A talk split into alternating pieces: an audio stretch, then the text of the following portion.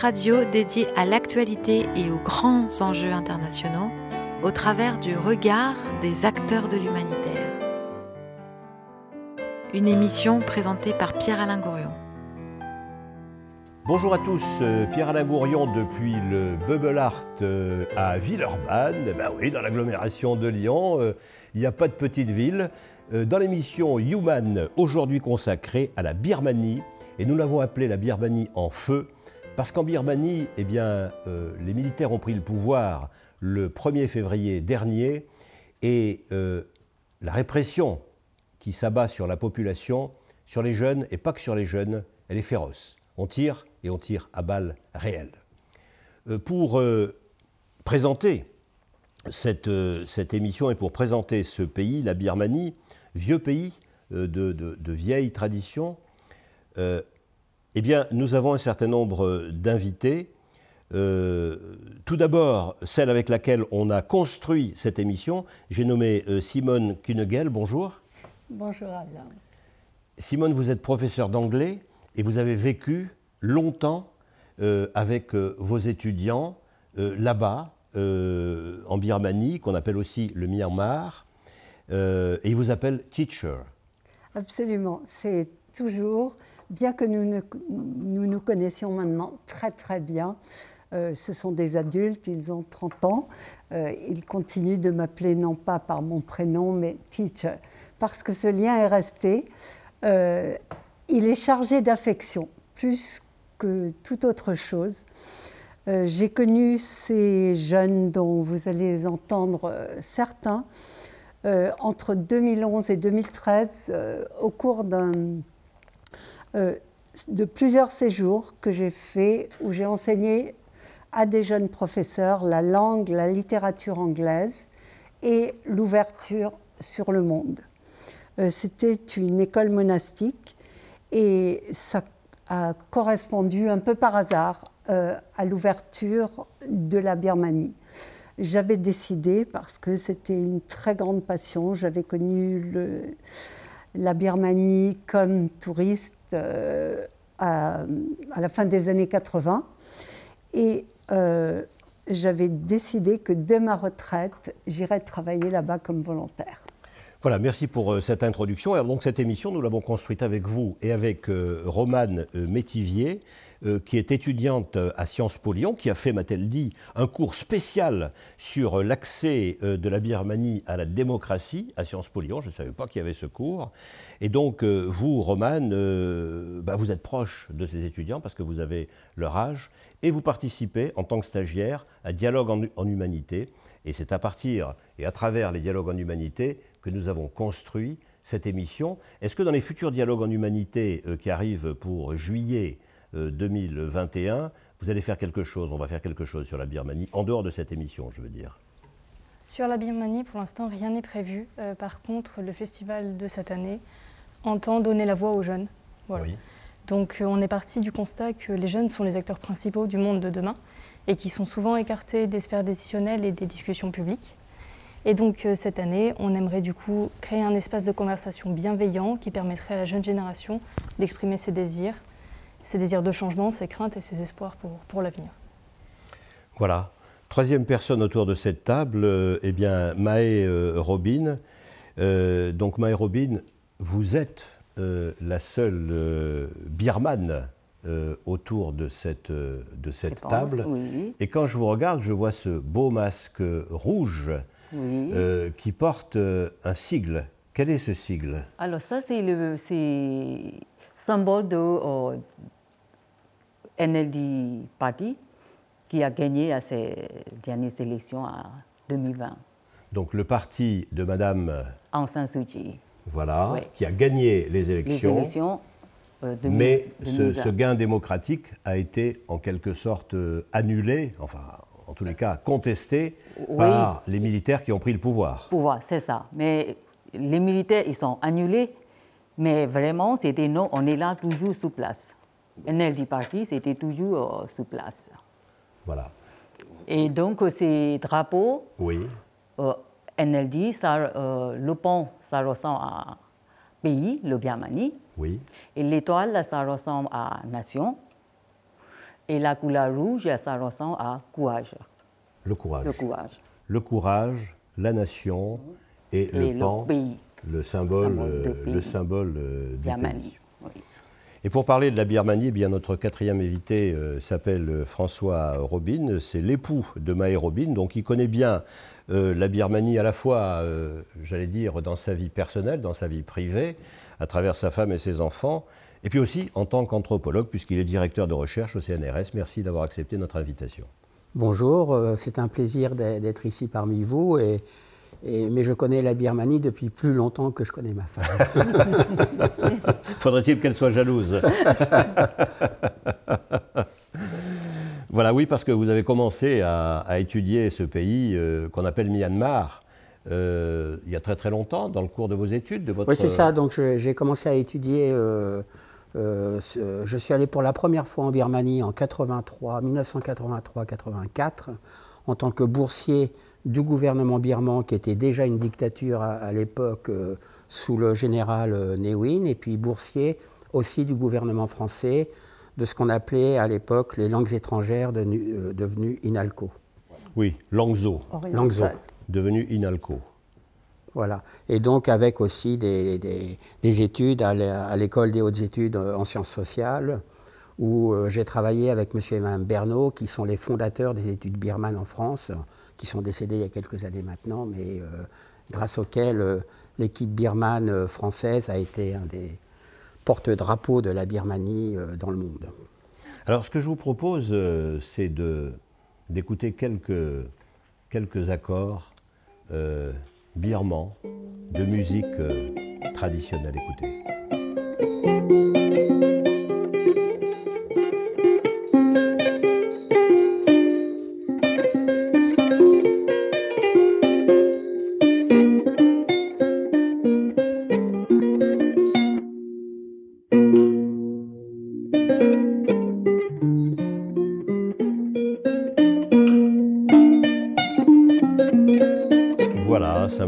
Pour euh, nous donner euh, un petit aperçu euh, musical.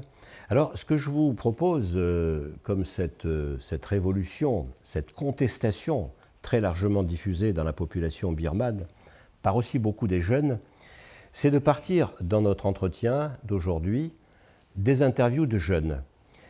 Et je dois dire que notre équipe a, a beaucoup travaillé avec des étudiants euh, qui étaient en rapport avec euh, leur teacher, avec euh, Madame Métis, avec Kunegel, avec Simone. et donc, voilà, le chef de ce groupe de jeunes est là, c'est Clara. Et Clara, je, je, lui demande de venir parce que j'ai senti toute la journée d'hier où, ils ont échangé avec ces étudiants et ces étudiantes, avec ces jeunes birmans, qu'il y avait une grande émotion qui passait entre vous. Euh, oui, en fait, c'était beaucoup d'émotions et surtout, euh, je pense qu'on est habitué à consommer l'information sur les conflits euh, qu'on voit dans le monde de manière qui est très distancée et avec des journalistes qui se mettent entre nous et l'information et qui la, l'aseptisent un petit peu. Et du coup, de recevoir directement ces témoignages de jeunes qui nous écrivaient en nous disant euh, je, vous, réponds dans quelques minutes parce que là, il y a l'armée qui est en train de, fouiller euh, dans ma rue. C'était quand même très perturbant. Et, euh, et puis surtout qu'en fait, on recevait directement ces informations par WhatsApp à un moment où on était tranquillement dans notre vie, nous envoyait des, des messages vocaux ce week-end. Donc c'était vraiment.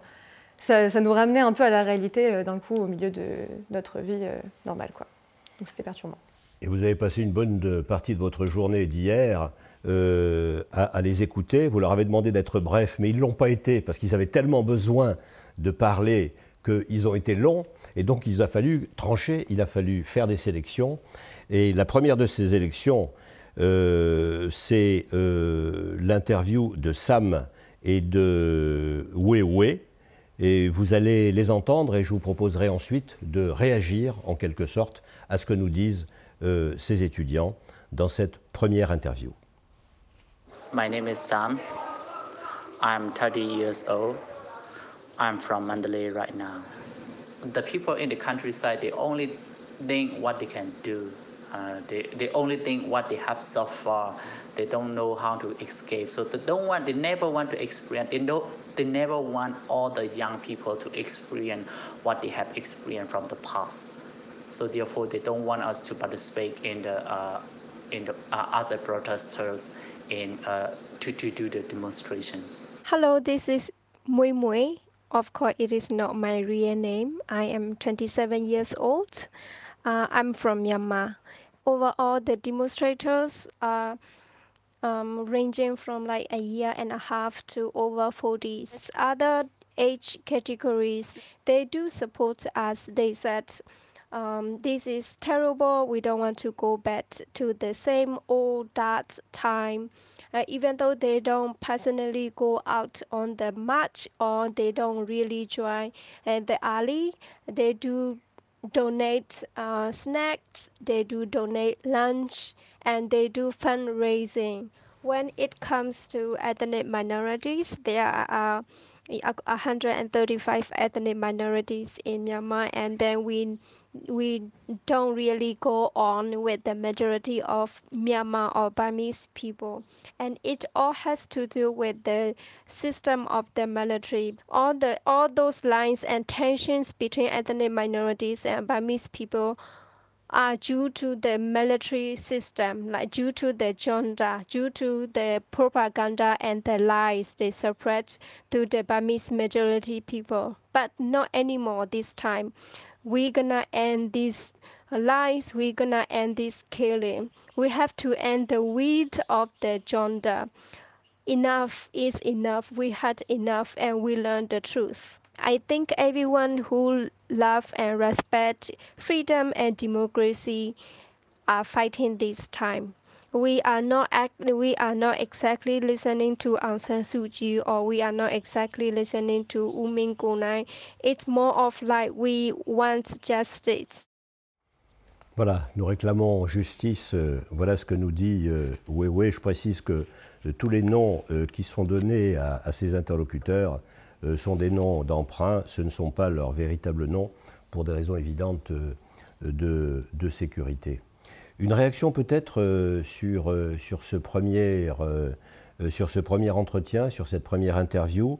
alors on peut parler de beaucoup de sujets, on peut parler de cette revendication de justice, on peut parler aussi peut-être pour poser les cadres de ce pays, aussi bien sur le plan historique que sur le plan géographique et sur le plan sociologique, euh, eh bien, de ces 135 euh, minorités ethniques dont nous parle cette jeune femme. Euh, oui. Oui, et donc bien sûr, bon, les 135 minorités ethniques, il faut le resituer dans un contexte plus large sur un processus de réification ethnique, d'approche raciale de la construction du pays. Et donc ça, c'est une histoire qui a commencé après l'indépendance en 1948 avec le père du, général, avec le père de Aung San Suu Kyi, le général Aung San, qui a mis en place un système progressif d'ethnicisation du pays, de découpage ethnique du pays, et qui a été renforcé au fur et à mesure des constitutions et renforcé également par sa fille Aung San Suu Kyi. Quelle est la volonté qui est derrière ce découpage ethnique? Euh, C'est une, euh, une, volonté, euh, il faut se resituer dans l'époque de la Seconde Guerre mondiale. C'est là tout le problème actuel, c'est-à-dire que Aung San Suu Kyi elle-même, en renforçant ce processus de réification ethnique, a euh, perpétué et renforcé et finalisé le projet de son père qui a été assassiné pour cette raison. Et donc la question euh, euh, de l'approche ethnicisante du pays est vraiment une question décisive à régler après le coup d'État parce que depuis il y a 70 années de guerre civile, c'est du fait de cette approche, raciale du pays. Mais ce que je voulais dire justement, deux choses à propos de l'intervention, très rapidement, c'est que euh, le premier interlocuteur birman que vous appelez Sam euh, a justement euh, insisté dans sa courte intervention, ou le court passage que vous avez apporté, sur la volonté de non-retour en arrière. Et c'est exactement ça dont on parlait, c'est-à-dire non-retour par rapport à l'approche mise en place euh, depuis l'indépendance, c'est-à-dire ces 70 années de guerre, de, euh, ces 70 dernières années, quasiment, où les militaires ont été omniprésents. Et donc, c'est non-retour en arrière. Et le deuxième, la deuxième interview de Weiwei, c'était pour dire aussi que leur détermination, et ces deux éléments essentiels, pas de retour en arrière, et la détermination pour regarder l'avenir et nous donner un futur. Voilà la raison d'être de ces contestations par la, jeune, la, plus jeune génération des 20-25 ans. Quand, on est, euh, quand on est birman, quand on est de Myanmar, euh, Maé, comment vit-on de l'intérieur la question de ces minorités ethniques? Vous-même, vous faites partie euh, d'une de ces minorités ethniques, je suppose Non, parce que nous, c'était. J'habite à Mandalay. Oui. Donc on n'est pas euh, minorité quoi. Les minorités qui habitent euh, dans les, la montagne, les Tachins, Tchins, Rakhine. Ça veut dire que vous êtes dans la majorité? Nous sommes dans la majorité. D'accord. Oui. Et alors Moi, parce que moi j'habite à Mandalay, ma famille ils sont à Mandalay, donc on n'est pas dans le parti de minorité quoi. D'accord. Et alors comment ces minorités, comment est-ce qu'on les, on les ressent quand on est, quand on est birman? Euh, vous comprenez ce que je veux dire? Quand, on est enfant, voilà, pour partir des choses simples qu'on a vécues tous quand on avait, quand on avait 10 ans ou 12 ans, est-ce qu'on est, plus, est, qu'on est supérieur aux autres quand on est dans la majorité? C'est difficile à dire. C'est une question délicate, pardonnez-moi. Oui, non, non, c'est pas délicat, mais le problème, c'était nous, on était à. Là, on a eu le, un petit peu la démocratie, la moitié démocratie, il y avait 5 ans, quoi. Et donc, avant, c'était tout est fermé. Donc, on ne peut pas même pas savoir, c'était la vraie, la vérité. Oui. Donc, euh, oui, François Robin. Oui, c'est-à-dire qu'effectivement, cette approche de, de l'ethnicité, euh, c'est un discours, euh, c'est un un processus discursif, c'est le discours des élites porté par les élites. Et donc la population ordinaire, la population de base, est complètement, comme le dit Maé, parce que la dictature a cloisonné les choses, mais parce que aussi, c'est pas la problématique de la population ordinaire, c'est la problématique des élites. Oui, je comprends. Ça veut dire que les, du côté des élites, parce que quand on veut faire nation, a priori, en tous les cas pour nous, Français, quand on veut faire nation, on essaie a priori plutôt j'allais dire, de gommer les minorités ethniques, en tous les cas de les faire participer à des valeurs communes. Et, là, apparemment, c'est l'inverse. Pourquoi est-ce qu'on suit ce processus inverse? J'essaie de comprendre. Est-ce qu'on suit ce processus inverse parce que euh, rester dans les, dans les minorités ethniques, ce serait prendre des risques euh, Rester dans les minorités, bien sûr, euh, plus ancré, les minorités ethniques en Birmanie et dans le monde, mais les minorités, les minorités, ethniques dans un processus colonial, et donc la France a fait la même chose, les, Néerlandais ont fait la même chose sur l'Indonésie, etc. Mais pour la Birmanie, c'est 135 groupes. Pourquoi simplement 135 Pourquoi pas 200 On pourrait aller à 200 ou plus encore. C'est parce que ce sont des créations contemporaines. L'histoire précoloniale de, de la Birmanie n'est pas sur cette base ethnicisante, c'est sur une base territoriale. On ne nommait pas des gens par rapport à leur, entre guillemets, leur race, on les nommait par rapport au lieu où ils habitent. Les Birmans actuellement désignent les Thaïs, les Thaïlandais qui sont voisins, il y a quand même 2000 km de frontières, et ils désignent les Thaïs non pas en tant que Thaïs, mais d'après le nom d'une ancienne capitale qui est Ayutthaya. Et quand les Birmans parlent des Thaïs, ils disent les Ayutthaya, les gens de la ville de Ayutthaya. Et donc c'est très intéressant, c'est ce processus de construction de catégories ethniques dont il faut sortir. Et est-ce que cette approche raciale, en quelque sorte, et euh, c'est une question peut-être que je peux poser une colle, hein, parce qu'à Sciences Po il y a des colles, que je peux poser à, à, Romane Métivier. Est-ce que ça vient, ça, de la colonisation, de la colonisation qui a été britannique? Je ne pourrais pas vous répondre là-dessus. C'est justement une colle, typiquement. Alors on va, je suis pas assez qualifié pour ça. professeur, forcément. Vaut mieux, vaut mieux. C'est parce que... Ou, à l'autre professeur, pardon. Hein. Euh, non, non, je préfère que ce oui. Mais réellement, il y a une approche de... Les Anglais, c'est bien connu avec l'expression divide and rule, euh, diviser uh-huh. pour régner, ont mis en place cela parce qu'ils voulaient aussi savoir à qui ils s'adressaient. Et donc, ils ont créé, des, les gens ont sorti des noms et ils ont créé de toutes pièces des catégories ethniques. Et donc, on sait bien que plus on multiplie... Il fallait nommer, en quelque sorte, les minorités, les gens que l'on colonisait Voilà. Il fallait leur donner un nom Il fallait leur donner un nom parce que c'était des sociétés non étatiques. Oui. Quand il y a un pouvoir central fort, comme dans certaines régions ça existe, il y a un État, une pyramide, etc., c'est très pratique. Mais quand on est devant une des sociétés euh, claniques, des chefferies claniques, euh, sans pouvoir central euh, réellement organisé, mais tout en échange, en relation, etc., c'est beaucoup plus compliqué pour les colons de savoir mais à qui on s'adresse, qu'est-ce qu'on fait, euh, quelle est la structure en place. Donc ils ont mis en place ce système d'ethnicisation, d'approche ethnicisante. Et quand on met en place un tel système, plus on crée des catégories, plus on crée des ennemis potentiels. Parce que la multiplication des, catégories, c'est euh, avoir un rapport à l'autre, une altérité qui est conflictuelle. Par définition, qui est conflictuelle. Et donc, on en vient à 135 groupes ethniques. Mais c'est récent. On en vient à 135 groupes ethniques, plus des régions auto-administrées, plus des 0,1%, etc. Une complexité extraordinaire, personne ne comprend rien, sauf que ça génère la guerre civile. Et, ceci, c'est ça qui, m'intéresse et qui me, euh, me, surprend pas, mais qui, est intéressant, je trouve. Euh, euh, c'est la conséquence d'une espèce de logique occidentale qui consiste à nommer ce que je ne peux pas nommer en termes de concept étatique. Exactement, c'est-à-dire ce, concept occidental, mais là où il y a tout, on est dans le paradoxe dans, tout ça, c'est-à-dire que euh, nous, ici en Occident, on, parle de ces 135 groupes ethniques et d'un État ethnique comme si c'était quelque chose de naturel et de, de, intemporel de tous les temps, alors que non.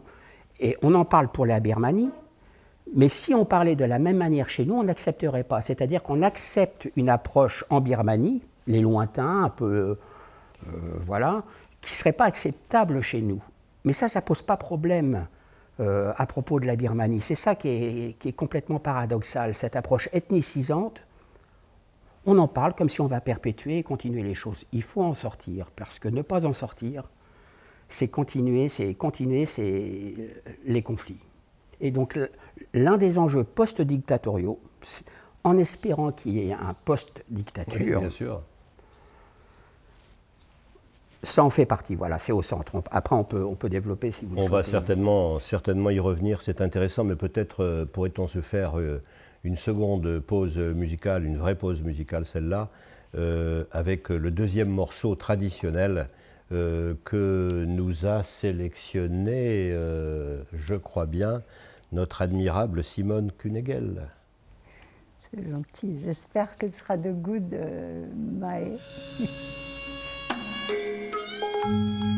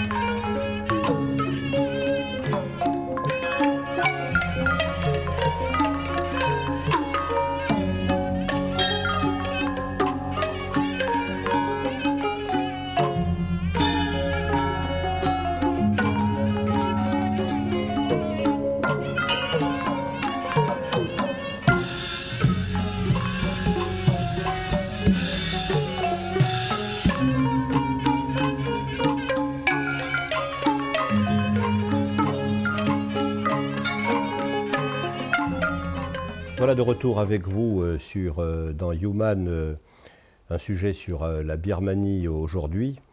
Et je voulais demander à, à Robin, après ce, cette musique traditionnelle. Très jolie. La musique nous ramène aussi à l'émotion. et évidemment, il y a beaucoup d'émotions chez, chez, les jeunes qu'on va encore écouter tout à l'heure. Vous-même, les retours que vous avez de, des gens que vous connaissez là-bas. J'imagine que vous êtes en lien. Euh, oui, parce que là-bas, il y a ma famille, et dans ma famille, il y a des, beaucoup de nouvelles générations. C'est-à-dire, est-ce que 18 ans, 20 ans, 30 ans, voilà.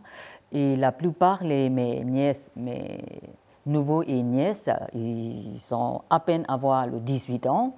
C'est-à-dire qu'il vient de voter, là, à le 2020, novembre. Ah oui, ils ont voté en, novembre. Voilà. C'était la première fois qu'ils votaient. Fois, voilà, première fois pour leur vie, parce qu'ils viennent d'avoir 18 ans.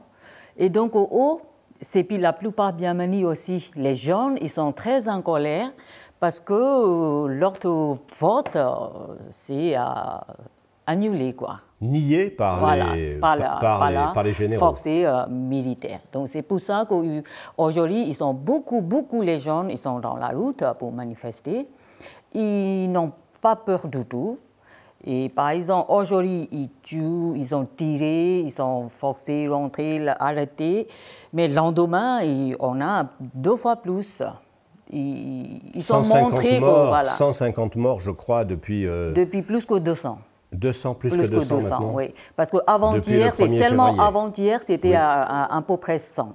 Ah oui. Après, oui. Ah, À Yangon, c'était il y a beaucoup, beaucoup, beaucoup moins. Quoi, oui. Et alors, quelle est la raison euh, pour vous, euh, pour vous, euh, Maë Robin, euh, pour laquelle les généraux, pour lesquels l'armée, qui est une grande puissance traditionnelle en Birmanie, on y reviendra, même constitutionnelle, institutionnelle, pour quelle raison les soldats, les militaires, l'élite, l'élite militaire birmane refusent le fonctionnement démocratique Quelle est la raison fondamentale?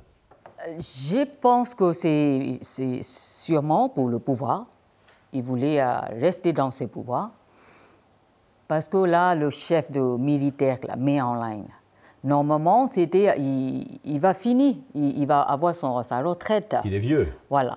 Et pas très vieux, mais il va avoir sa retraite. C'est Ça, c'est n'est pas problème. Mais ce qu'il a, richesse, lui et puis sa famille, là. Et donc aussi, il va euh, la retraite, et après, il va avoir des problèmes, le jugement. Ça aussi, il a un pensée de, de rester, quoi, rester. Donc, il a, euh, ils ont parlé avec Aung San Suu Kyi, ils ont négocié, puisqu'il peut rester plus longtemps. Et donc, tout, et, sinon, pour avoir le, la, le, vice-président. Et comme ça, il peut rester plus longtemps et après, il peut s'arranger, tout ça, et ce qu'il pensait, quoi. Et donc, les deux... Euh, c'est-à-dire qu'il y a beaucoup de, de, de, de, concussions, il y a beaucoup de, détournements d'argent, il y a beaucoup de... Le pouvoir offre évidemment une situation privilégiée pour faire des détournements. Est-ce qu'il y a beaucoup de détournements dans ce pays? Euh, oui, bien sûr, l'armée détient, mais là je ne connais pas parfaitement, mais il y a deux consortiums euh, entre les mains de, l'armée, et donc qui sont d'ailleurs actuellement avec des, magasins, des, entreprises, etc. Et donc les grandes surfaces qui appartiennent à l'armée sont boycottées, boycottées par le peuple, et donc euh, ces grandes surfaces sont totalement vides, sont, donc c'est extraordinaire de voir ces images de grandes surfaces vides, parce que tout le monde sait que c'est la propriété des généraux. Et, euh, ce, que, ce, que, disait Maë est, aussi très important, c'est-à-dire qu'effectivement, il y a une négociation entre Aung San Suu Kyi et Mian Lang, le commandeur, le commandeur en chef. Donc Aung San Suu Kyi, dont il faut dire peut-être quelques mots à ce stade. Euh, donc, était euh, la qui n'a pas été nommée présidente parce que la Constitution, il faudra qu'on revienne sur la question de la Constitution, la, la, Constitution ne lui permet pas d'être présidente parce qu'elle a eu un, un mari et euh, occidentale. Son mari était britannique, Michael Harris, et ses enfants donc, sont de nationalité. Euh, et quand on a un mari occidental, on ne peut pas. Euh, ça fait penser à la royauté britannique un peu. C'est dans la Constitution, mais la Constitution a été écrite par les militaires. D'accord. Voilà. D'accord. Et donc cette dame qui a été prix Nobel de la paix. Prix Nobel de la paix en 91, ou quelque part, oui, 91, Qui a été critiquée ensuite par rapport aux au, Rohingyas. Parce que oui, bien sûr, c'est sa grande faiblesse, c'est son, son boulet, c'est son point noir. L'un de ses points noirs. L'un de ses points noirs, c'est les Rohingyas. L'autre, c'est la réification ethnique dont, je parlais tout à l'heure. Mais les Rohingyas, effectivement, euh, elle n'est pas responsable de ce qui s'est produit. Elle n'est absolument pas responsable de ce qui s'est produit. Les responsables, c'est l'armée et Mi Aung Et donc Mi Aung s'il part à la retraite, effectivement, il aura des gros soucis et il peut avoir des gros soucis. Non seulement il perdra sans doute l'autorité sur ses entreprises et financières, etc., mais il sera conduit en justice euh, à la Haye et par d'autres. Donc il risque, sans doute risquait-il gros. Euh, et le fil de l'histoire, et donc euh, j'ai oublié ce que je voulais en dire.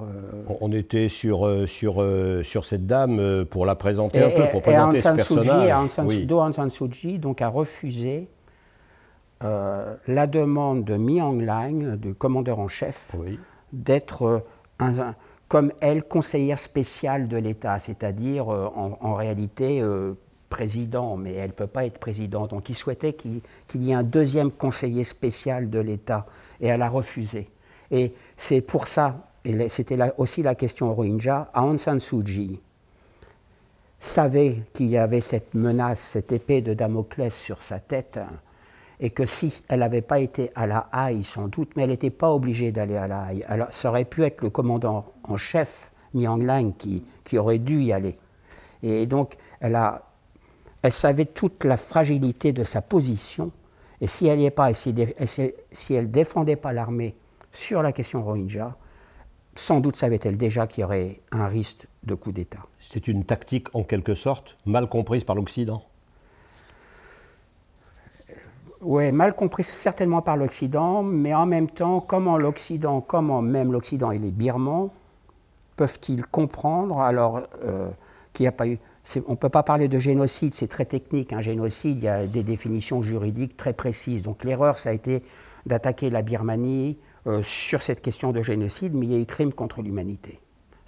L'histoire ne se serait pas finie de la même manière si l'accusation avait été crime contre l'humanité et pas génocide. Et donc, euh, Aung San Suu Kyi, sa grande erreur, au lieu de s'adresser au monde entier en disant Regardez la Constitution, ne me laisse pas les mains libres, sa grande erreur, ça a été de se taire quand il y a eu le drame contre les Rohingyas. Et c'est son poids actuellement. Et c'est une erreur d'autant plus importante pour les Rohingyas eux-mêmes, dont on sait à peu près ce qu'ils sont devenus actuellement, mais aussi pour la Birmanie, parce que Do Aung San Suu Kyi, lorsqu'elle parle, c'est l'ensemble du pays qui la suit. Et donc l'ensemble du pays, on ne peut pas dire qu'il soit responsable du génocide, pas du tout. Mais il a suivi son idole. Il a suivi son ange, il a suivi son, esprit, son art supérieur, comme on dit. Euh. et donc, euh, c'est ça toute la, la sensibilité et la, difficulté de, je vous présente le chat de notre studio qui vient régulièrement faire, euh, faire un tour, qui parfois euh, euh, a droit aussi à une petite, à, quelques, à quelques mots. C'est un chat moi Ce pourrait être un chat moi en effet. Voilà. Il, y a des chats birmans aussi. Il y a aussi des chats birmans, oui. Alors écoutez, ce que je vous propose, c'est qu'on réécoute quelques-unes de ces, de ces interviews. Et euh, on, pourrait écouter euh, celle euh, qui, où il y a beaucoup d'émotions, où il y a trois, trois jeunes. C'est l'interview numéro un, c'est Lon Malé, Min et Adam qui, qui s'expriment au micro, au micro de, de, nos, de nos amis, les jeunes qui font cette émission avec nous. I am 40 years old Burmese girls. I have already two times experienced military dictatorships. When 1880, 1988, I was only eight year old. Uh, I'm the child and not much experience, but I grew up with very fear.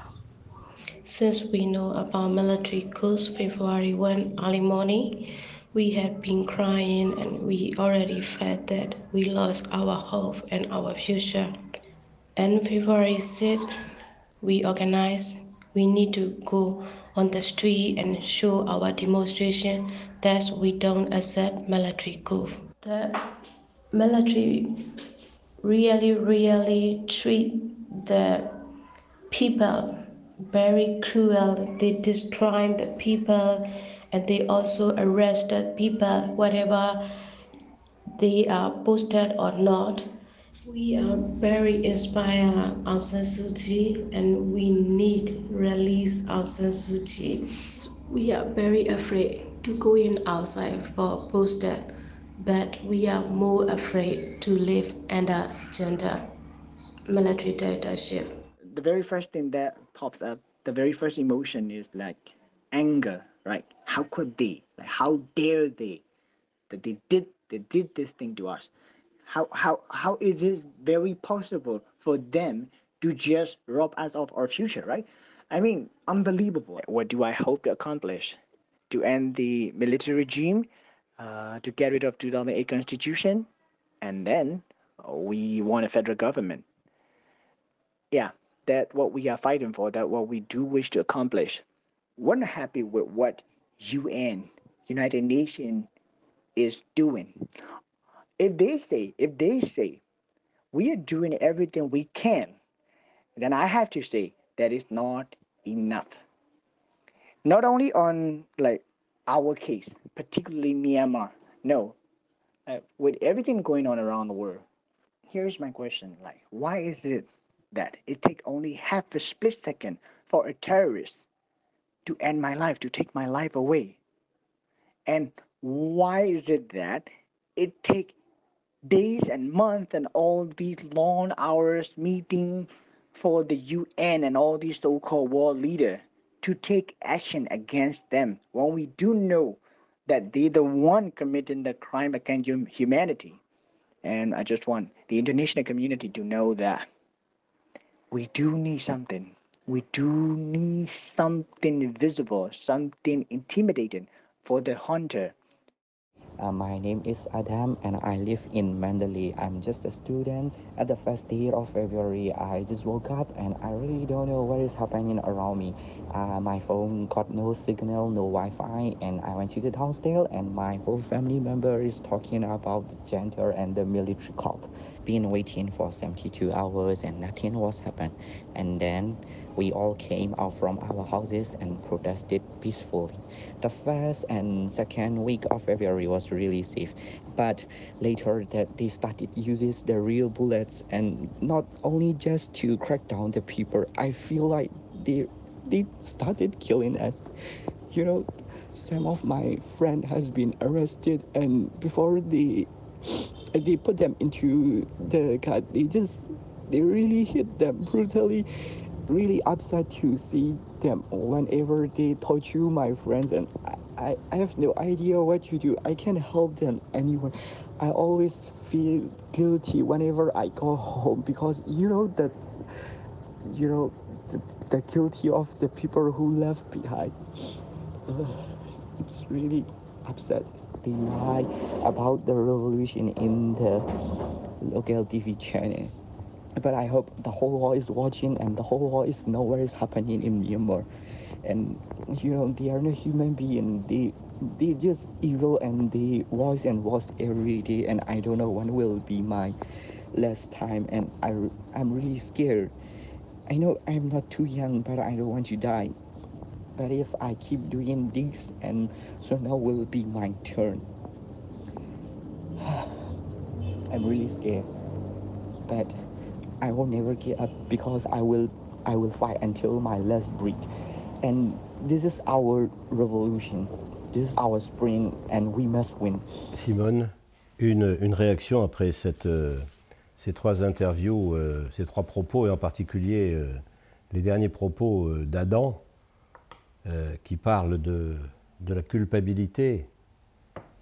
Je suis extrêmement touchée, comme tout le monde ici, touchée aux larmes par ces témoignages, parce que c'est exactement la réalité que ces jeunes sont en train de vivre aujourd'hui.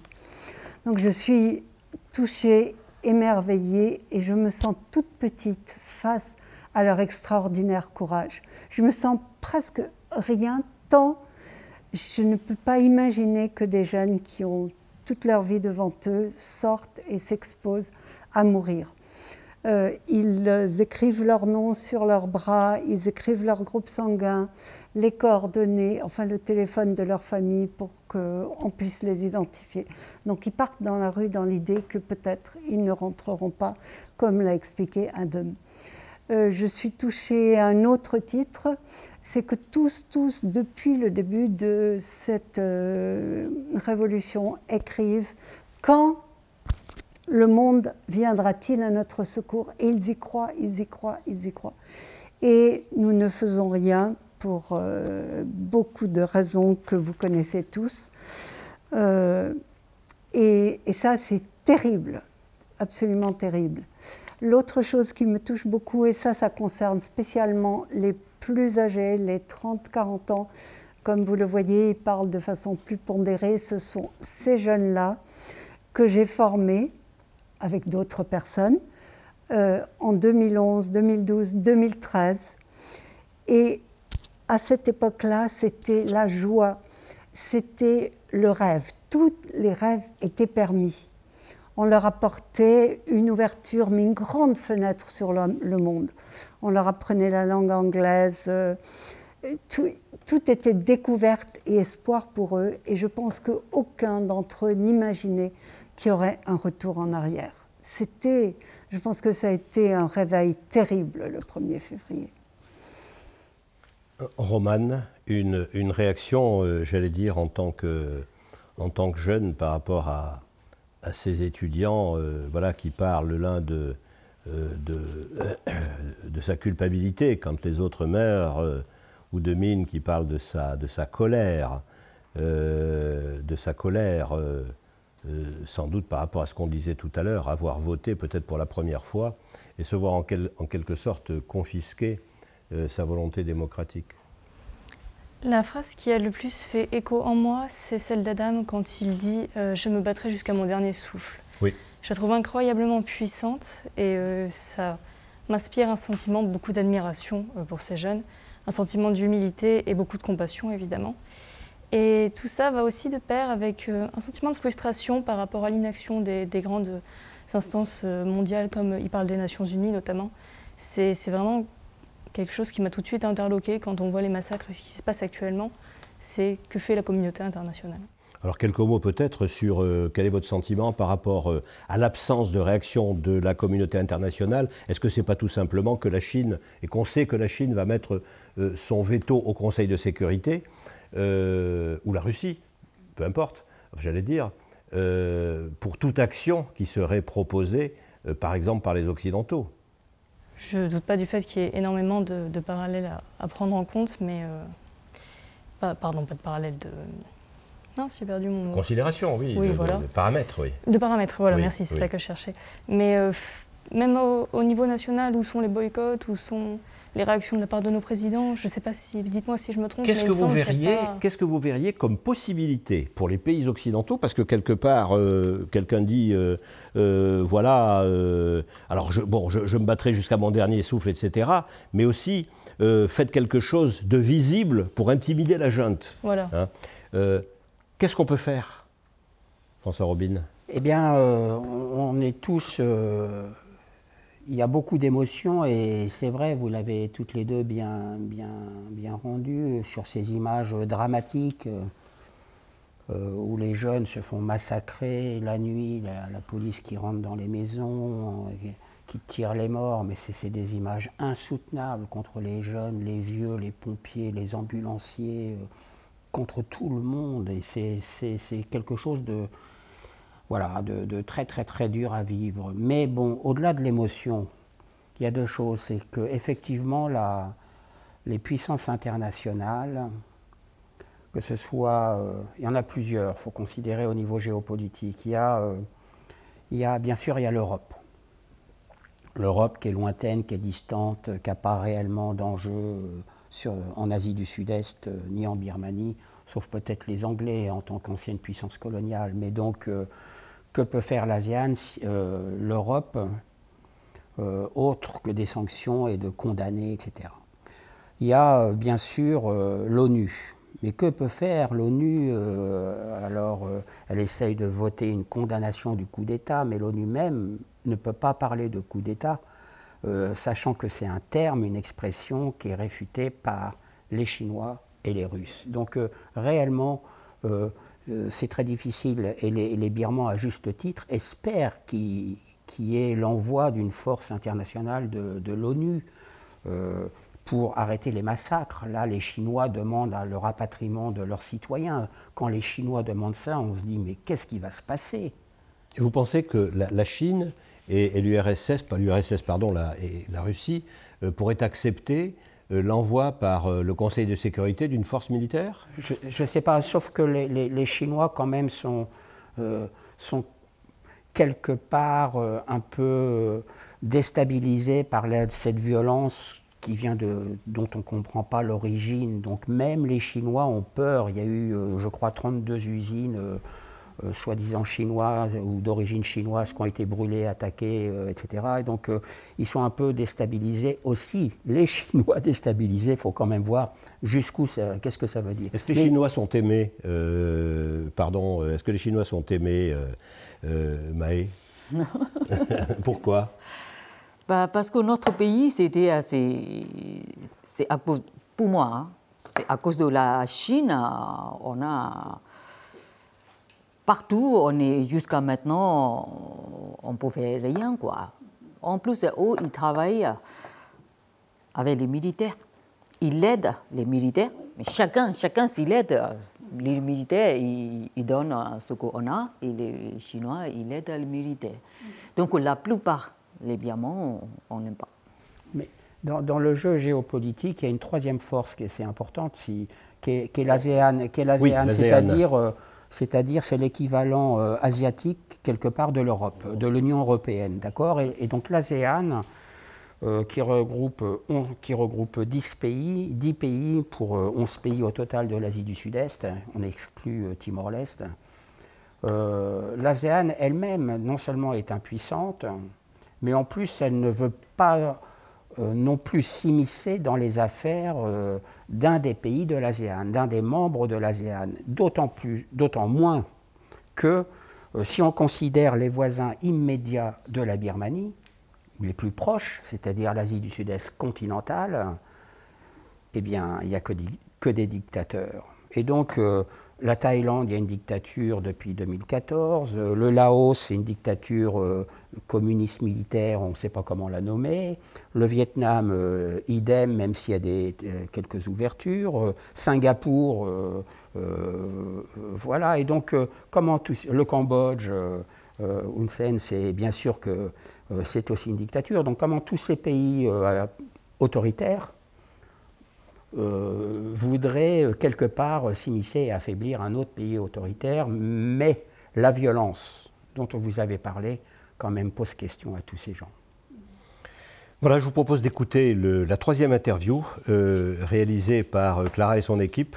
il s'agit de, Sam et de Wewe qu'on a déjà entendu et qu'on va réentendre. Ils vont nous parler d'Internet, des, des médias sociaux, etc., qui évidemment, ici comme ailleurs, jouent un rôle essentiel. The military cut off the internet in uh, from February 1st. Uh, moreover, they also closed the town, so we can't go out the town uh, from we can't go out the town, and the people from the the village can or can can can also not come into the town to buy anything. So it means they, they close all the communications in uh, on the first uh, on the first of February. They, because they are not honest, they don't want the world know what they have did to the people, and they don't want people to learn what what to do from the other uh, from the international they have closed the social media like Facebook and other like Telegram and WhatsApp, WhatsApp too.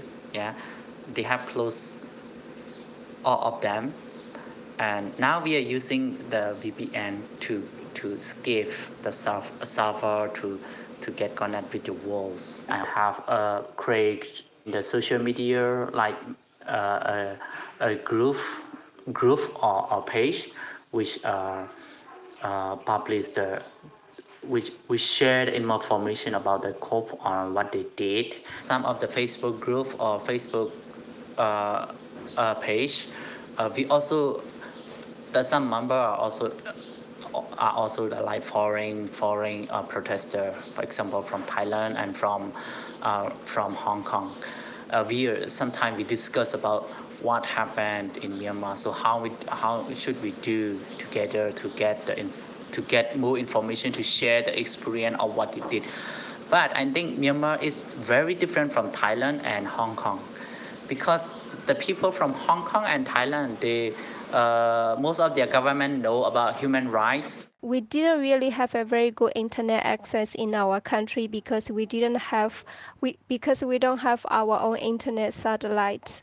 Uh, but after the military seized power, the internet connection uh, has been really really poor, and then uh, they've been controlling the internet. I'm sure they have support from China, and then you know those officers, those military people, they have they been they have been ruling our country for many many years. They have experienced, uh, they have experts, so they can do anything and this is how they they control us.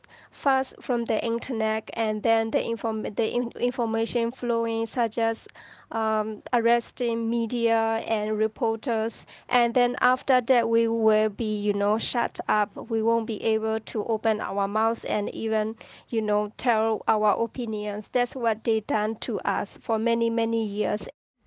Voilà.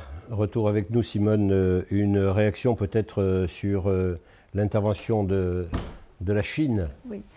le jeu de la Chine. Oui. J'ai eu un exemple très concret de l'imbrication des intérêts des militaires et des intérêts chinois en visitant avec mes étudiants en 2012 euh, le site d'un gazoduc et oléoduc, donc ce sont deux lignes parallèles qui coupent la Birmanie du sud-ouest de l'état de Rakhine et qui va jusqu'à Kunming en Chine, sur une euh, distance d'environ 800 km euh, au Myanmar. Et nous avons visité cet oléoduc avec des responsables euh, environnementaux. C'était vraiment le début déjà de mouvements pour la défense de l'environnement au Myanmar. Et nous avons d'abord traversé une forêt où il faisait délicieusement frais. Nous avons marché euh, plusieurs kilomètres pour tout d'un coup émerger dans un immense désert. La forêt avait été coupée, une immense tranchée pour euh, faire euh, céder le passage à l'oléoduc et au, au gazoduc. La température était de au moins 5 ou 10 degrés de plus, une destruction sans nom pour un gazoduc et un oléoduc qui ne bénéficient en rien aux Birmans. C'est exclusivement les bénéfices dans la poche des militaires. Ils ont expulsé les paysans qui travaillaient cette terre, qui, vivraient, qui vivaient très modestement, mais qui vivaient, qui étaient libres. On les a expulsés en leur promettant, disons, 100 pour euh, leur lopin de terre. Euh, et quelques années plus tard, on les a expropriés réellement et on leur a donné 10, sachant que les 90 étant, étaient passés dans la poche des militaires. Ils se sont donc trouvés contraints, tous ces paysans, de travailler pour les Chinois sur le site du gazoduc et de l'oléoduc, pour des salaires euh, évidemment euh, que personne ne contrôlait un exemple euh, des dégâts humains et environnementaux qui ont été commis. Voilà, alors je crois que euh, vous aviez, euh, Romane, une interrogation, j'allais dire institutionnelle, et une question peut-être à poser à François Robin, qui est notre spécialiste, sur quoi? Sur le rôle de l'armée et sur le pourcentage de... Dites-moi. pas tout à fait. En fait, dans une de vos interventions pour Le Monde, vous dites que ce coup d'État militaire est complètement anachronique. Et c'est vrai que du coup, pour avoir un petit peu étudié l'accès à la transition démocratique de la Birmanie, j'étais très surprise par ce coup d'État. Parce que la Constitution, du coup, comme on l'a déjà souligné, euh, protège beaucoup euh, les intérêts de l'armée et son pouvoir. Et mon interrogation, du coup, c'était qu'est-ce qui a fait que l'armée s'est sentie soudainement si menacée par le pouvoir en place? Oui, c'est euh, effectivement. Alors, il y, a deux points. Donc, l'actuelle constitution, qui est la, troisième du, pays, l'actuelle constitution a été écrite par l'armée et pour l'armée. D'accord? Elle a été écrite en 2008 par eux. Et donc c'est une fois qu'ils ont construit ce monolithe institutionnel qu'est la Constitution, qui est, qui est à la fois leur fer de lance, le fer de lance de l'armée, c'est-à-dire qui leur permet euh, qui leur donne le pouvoir et qui les protège. Et c'est pour ça que le coup d'État, la junte actuellement, se protège en revendiquant en permanence la Constitution. D'accord? Ils se placent. Donc leur coup d'État n'est pas un coup d'État, c'était pour sauver, pour préserver l'unité nationale. Comment voyez-vous l'avenir? Parce qu'il nous reste deux minutes. Alors s'il reste deux minutes, c'est la question euh, fondamentale. C'est-à-dire que l'avenir, j'espère que l'avenir euh, sera post-dictature, et c'est possible. C'est possible parce qu'on a entendu les jeunes Birmans, on a entendu Mahé, il y a une réelle volonté de non-retour en arrière et de se projeter vers l'avenir. Donc c'est possible. C'est d'autant plus possible qu'il y a un système de gouvernement parallèle, provisoire, le RCPH, qui se met en place et qui met en place toutes les institutions de gouvernement. Et donc, y compris pour une éventuelle reconnaissance au niveau de l'ONU et des instances internationales. C'est fondamental. Cela va peut-être permettre la reconnaissance du mouvement d'opposition. Si jamais le coup d'État échoue, bien sûr, la première chose à faire, c'est évidemment d'arrêter euh, Myung Lang et de les juger. Mais la première chose à faire, c'est refaire la Constitution. Et peut-être que ce coup d'État est le coup d'État de trop, comme on dit. Peut-être que c'est le, ce coup d'État est finalement une opportunité. C'est terrible de dire ça étant donné le nombre de morts, etc. Mais l'opportunité de sortir de cette logique militaire, puisqu'il y a la Constitution, qui encore une fois donne beaucoup de pouvoir à l'armée, mais à côté de la Constitution, il y a en Birmanie deux pouvoirs. Le pouvoir issu des urnes, le pouvoir civil, et l'armée. L'armée n'est pas inféodée ou placée sous la tutelle euh, du, Parlement ou du, gouvernement. L'armée est autonome. C'est un aigle à deux têtes. Et donc il faut absolument à ce que l'armée soit placée sous la tutelle d'un gouvernement civil.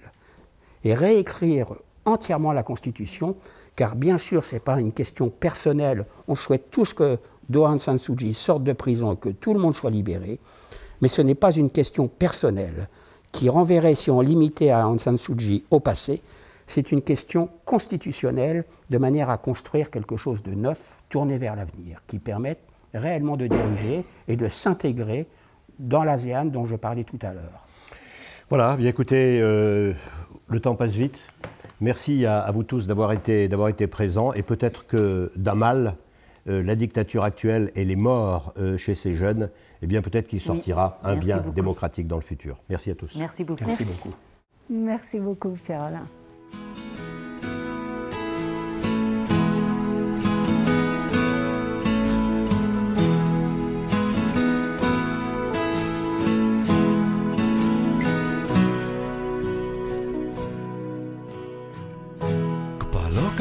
Yet ငါထင်တယ်မင်းနဲ့ဆုံးတိုင်းလေကြည်ရရင်ဖိုးလိုက်မလို့နေပါရတဲ့မင်းရဲ့ရည်တန်လေရင်ခွင်နဲ့ထက်ထက်ကြာရောက်ရင်နဲ့ဘဝကိုตายရရင်မလို့နေအသက်ထဆုံးဖို့နော်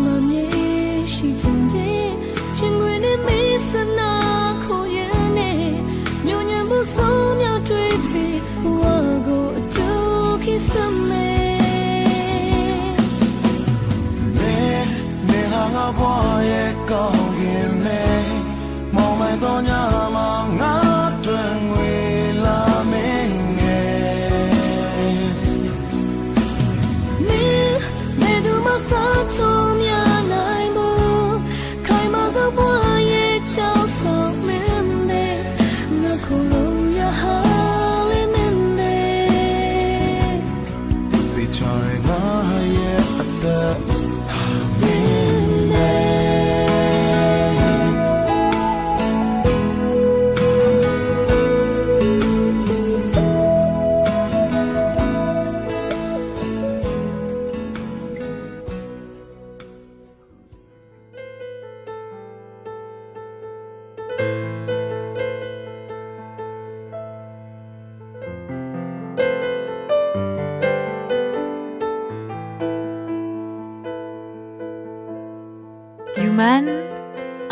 podcast radio dédié à l'actualité et aux grands enjeux internationaux au travers du regard des acteurs de l'humanitaire. Une émission présentée par Pierre-Alain Gourion.